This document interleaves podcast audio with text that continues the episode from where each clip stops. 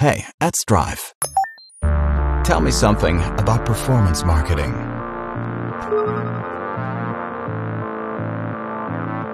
Herzlich willkommen zu einer neuen Folge PPC Insights Podcast, wieder mit Lara und mit Victor. Ähm, in der vergangenen Folge oder in den vergangenen Folgen haben wir das Thema der Audits ähm, sehr oberflächlich einmal behandelt, haben uns angeschaut, was ist ein Audit, wann macht der Sinn und für welche Unternehmensgrößen und Typen macht das Sinn. Ähm, wie versprochen möchten wir in dieser Folge ein bisschen tiefer reingehen und auch in den nächsten Folgen, wie das bei den einzelnen Plattformen aussieht. Ähm, für diese heutige äh, Variante haben wir uns die Google Ads äh, ausgesucht. Ähm, genau, vielleicht einen kleinen Opener zu den Google Ads erstmal. Was ist das? Und ähm, genau, damit übergebe ich an dich.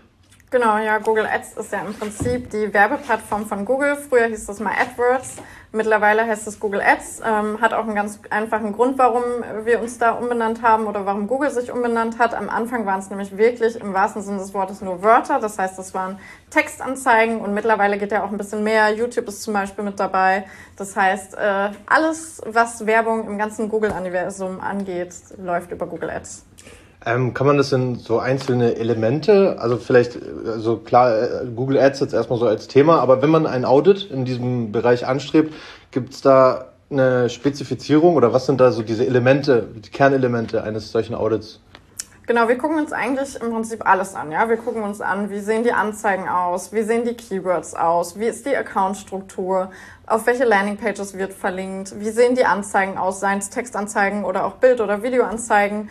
Ähm, wir gucken uns einmal alles an, wie wird das Budget gesteuert, das Bidding mhm. ähm, und ja, haben dann einfach so einen ganz guten Überblick über den gesamten Account.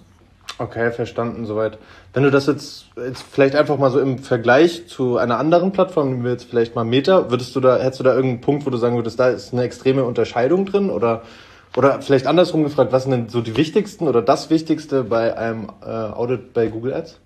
Ja, also das Wichtigste ist eigentlich immer, dass man sich anschaut, wo geben wir eigentlich Geld aus. Ja, weil letzten Endes, wir besprechen ja über Werbung und wir besprechen auch über so ein Budget-Invest. Und das Budget möchte man natürlich sinnvoll investieren. Mhm. Das heißt, man guckt sich an, wo wird mein Geld ausgegeben. Manchmal kommen da ganz witzige Sachen raus. Ja, das ist natürlich für denjenigen, der die Werbung schaltet, weniger witzig. Für uns ist es manchmal ganz amüsant. Wir gucken uns zum Beispiel immer an, ähm, was sind die Suchanfragen, die die meisten Kosten verursacht haben in den letzten 30 Tagen, aber auch mhm. im gesamten Jahr. Oder auch, was sind die Keywords, die eigentlich am meisten Kosten verursacht haben. Und da sollte man sich immer die Frage stellen, sind das eigentlich diese Top 10 Keywords nach Kosten? Sind das auch wirklich diese Top 10 Begriffe, die meine Dienstleistung oder meine Produkte auch am besten beschreiben? Weil manchmal erlebt man da Überraschungen, ja, da sieht man da auf einmal, ach, ob das jetzt so das ist, wo ich am meisten Geld ausgebe, muss ich mir vielleicht nochmal überlegen. Mhm. Okay, verstanden soweit. Vielleicht ähm, gibt da gibt's ja auch unterschiedliche Kampagnentypen. Also klar, auch wenn wir sagen, Google Ads zählen wir als separate Plattformen, gibt's ja auch nochmal Unterteilungen. Vielleicht vorab einmal, oder vielleicht gehen wir sie alle mal durch, gerade so zum ja. Search. Möchtest du da ein paar äh, Sätze zu sagen? Genau, Search ist ja auch so der erste klassische Kampagnentyp, mhm. den es auch so bei Google gab. Ähm, und da ist es natürlich besonders wichtig, immer zu gucken, wir haben ja eigentlich drei Elemente im Kern. Wir haben die Suchanfrage oder das Keyword, wir haben die Anzeige und wir haben die Landingpage. Mhm. Ja, und dass diese Elemente einfach wunderbar aufeinander abgestimmt sind, das ist eigentlich am wichtigsten. Das heißt, ich muss immer gucken, habe ich ein gutes Ad-Keyword-Matching? Ja, ist auch das Hauptkeyword in jeder Anzeigengruppe das Keyword, was auch in der Headline mit aufgegriffen wird?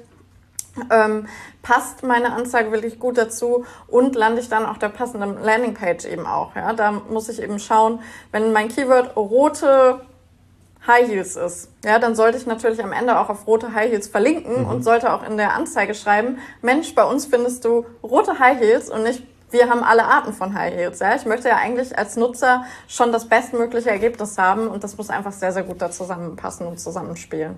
Okay, gut verstanden. Ähm, Gerade vielleicht beim Beispiel der roten Schuhe, wenn wir jetzt weitergehen zum Thema Shopping oder mhm. zum Kampagnentyp Shopping, wollen wir damit gleich weitermachen? Ja, sehr gut. Äh, gute Überleitung auf jeden Fall. Bei Shopping ist es so, dass wir da natürlich den Feed haben. Ja, das heißt, ich muss ja in irgendeiner Form die Produktdaten von meinem Shop an Google übermitteln. Das passiert über das Google Merchant Center und es passiert über einen Datenfeed. Mhm. Und in diesem Feed, das kann man sich als Tabelle vorstellen, da hat man dann eben zum Beispiel die Produkttitel, die da alle angegeben sind, die Preise, man hat aber auch Bilder in Form dieses Image-Links. Und da ist es halt eben ganz schön, wenn man sich diesen Feed nochmal kritisch anguckt. Ja, wir sehen zum Beispiel relativ häufig, dass der Titel gar nicht so gut ist. Google Shopping funktioniert ja nicht mit Keywords, sondern eher so ein bisschen aus der SEO-Perspektive. Ähm, das heißt, es gibt keine, kein konkretes Keyword, was ich einbuchen kann und sagen kann, hier, ich möchte genau dann erscheinen, wenn rote Schuhe oder rote High Heels gesucht wird ähm, sondern ich muss das eben irgendwie Google vermitteln, dass mein Produkt relevant ist, wenn der Nutzer rote High Heels sucht. Und dafür ist es natürlich elementar wichtig, dass ich diese Begriffe, also rot und High Heels, dass das eben auch in meinem Produkttitel mit integriert wird und in meine Produktbeschreibung, weil nur so kann Google diese Informationen eben auch entsprechend aufnehmen. Rot ist auch ein gutes Stichwort. Man sieht manchmal, dass dann irgendwie nicht rot da steht, sondern irgendwie sowas wie Burgundy oder so. Mhm. Ja, das sucht leider kein Mensch. Das ja. ist natürlich rot, aber das weiß im Zweifel die Maschine auch nicht mhm. immer. Ja, Google ist ja nichts anderes als eine Maschine und deshalb ist es da sehr, sehr wichtig, dass man eben immer schaut, was suchen eigentlich Nutzer und das schreibe ich in meinen Produkttitel, in meine Produktbeschreibung oder auch in diese Spalte für die Farbe. Immer da eher diese generischen Farben verwenden, nicht unbedingt sowas zu spezifisches. Mhm. Und eine andere Sache, die auch noch super wichtig ist, ist natürlich das Bild. Ja, bei Google Shopping ist es immer schön. Vielleicht bin ich ein Anbieter, der äh, unterschiedliche Produkte verkauft, meinetwegen von Adidas, ja, und andere Leute tun das aber auch. Ähm, dann ist es natürlich cool, wenn ich ein anderes Bild habe, weil dann steche ich sofort ins, äh, hervor, ja, wenn jemand schon zum Beispiel Adidas Superstars, ich weiß nicht mhm. wie, in Weiß sucht, dann äh, bin ich vielleicht der Einzige, der ein Bild hat, wo die nicht nach links gucken, sondern nach rechts gucken oder wo jemand den Schuh trägt. Das heißt, da kann man sich immer überlegen, was sind so Elemente, wie man das mal so ein bisschen aufbrechen kann. Darüber kann man häufig dann eben auch die Klickrate natürlich steigern. Okay, verstanden. Also vielleicht um zwei Learnings jetzt gerade aus diesem Thema Shopping rauszunehmen, ist zum einen, dass wenn man diese Kampagnen aufsetzt und eben schriftlich das oder auch die Keywords definiert, dass da die Kreativität fehl am Platz ist oder dass man lieber ähm, Such, äh, ja, Keywords nutzt, die auch gesucht werden genau. und nicht, wo man denkt, das ist die schönste Umschreibung für mein Produkt. Auf jeden Fall. Und aber eben, wenn es dann um die visuelle Darstellung geht, dann ist Kreativität gefragt. So ein bisschen schon. Man darf sich nicht völlig ausprobieren äh, und mhm. äh, darf nicht zu wild werden. Also wir können da jetzt keine ähm, Buttons einfügen oder Text-Overlays, das geht nicht. Aber äh, ich kann natürlich gucken, dass ich mein Produkt auch in das beste Licht rücke und dass ich vielleicht einfach mal ein bisschen anderes Bild habe. Mhm. Sehr cool, ja. Ähm, dann gehen wir vielleicht gleich weiter zum nächsten Kampagnentyp. Das wäre jetzt das Thema Display. Genau. Display-Kampagnen, Videokampagnen würde ich da so ein bisschen mit reinfassen. Da ist es natürlich auch immer wichtig, was man für ein Creative hat. Also mhm. was ich für ein Bild habe, was ich für ein Video habe, was ich da verwende. Das sollte natürlich irgendwie schon so sein, dass das irgendwie ein bisschen catchy ist, dass es auch auffällt ähm, ich habe einmal das gehabt, dass mir ein Kunde äh, ein Bild zur Verfügung gestellt hat für eine Display-Kampagne. Das war einfach nur ein Produkt und das war freigestellt auf weißem Hintergrund. Okay. Das ist natürlich nicht so super ansprechend. Ne? Da muss man dann immer gucken, was ähm, gibt es da eigentlich, was sind das für Bilder. Ähm, beim Display-Bereich ist es so, dass bei den Responsive Display-Anzeigen Google einem auch immer so ein bisschen sagt, das ist die Qualität deiner Anzeige, das ist die Effektivität. Vielleicht packt man nochmal zusätzlich ein Bild rein in einem anderen Format. Also man äh, übergibt Google da ja Bilder im quadratischen Format, aber auch im Querformat. Und da macht es natürlich Sinn, unterschiedliche Bilder mal gegeneinander zu testen, dass man da einfach genug Input hat.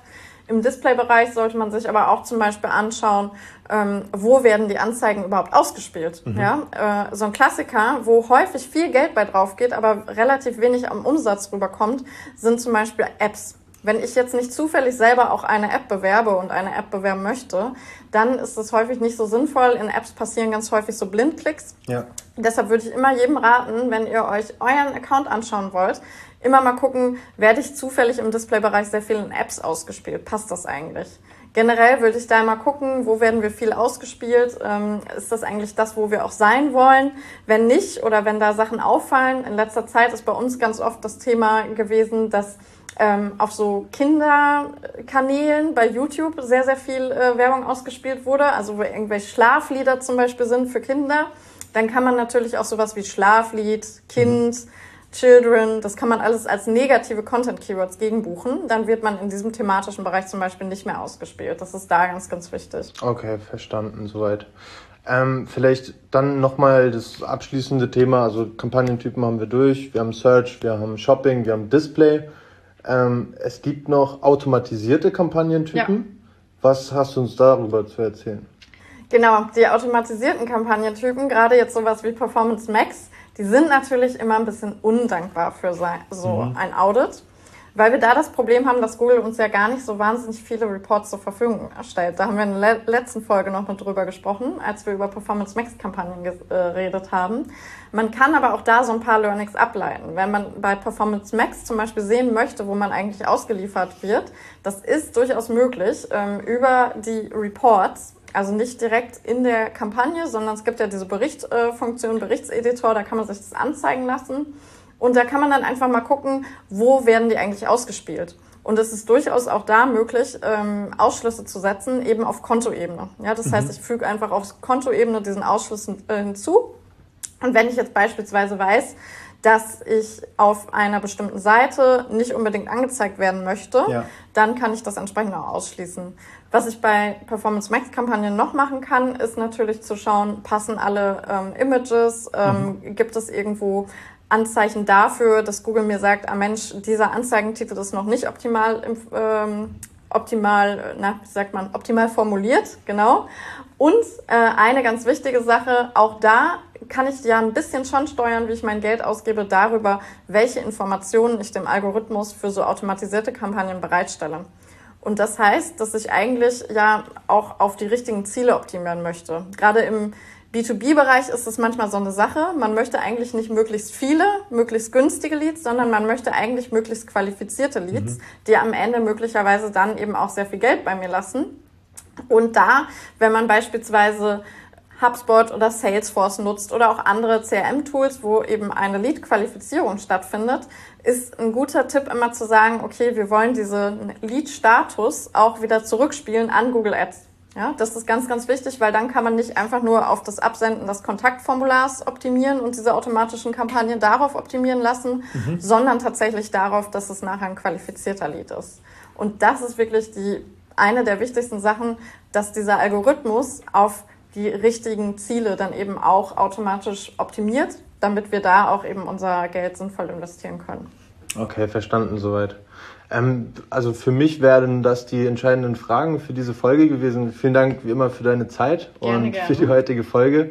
Ähm, wollen wir einen kleinen Teaser geben? Was besprechen wir in der nächsten? Genau, in der nächsten Folge gucken wir uns eigentlich was ähnliches an. Das Ganze nämlich nochmal für Facebook. Was ist da eigentlich besonders wichtig und was sollte man bei einem Audit auch nochmal prüfen und durchgehen? Und da freuen wir uns natürlich schon drauf. Auf jeden Fall. Falls ihr Fragen habt, Genau, dann gerne an podcast.adsdrive.com. Äh, immer gerne rüberschicken. Wir beantworten die dann auch. Perfekt. Alles klar, vielen Dank und äh, viel Spaß bei der Folge. Ciao. Das waren die PPC Insights, der AdsDrive Podcast rund um das Thema Performance Marketing.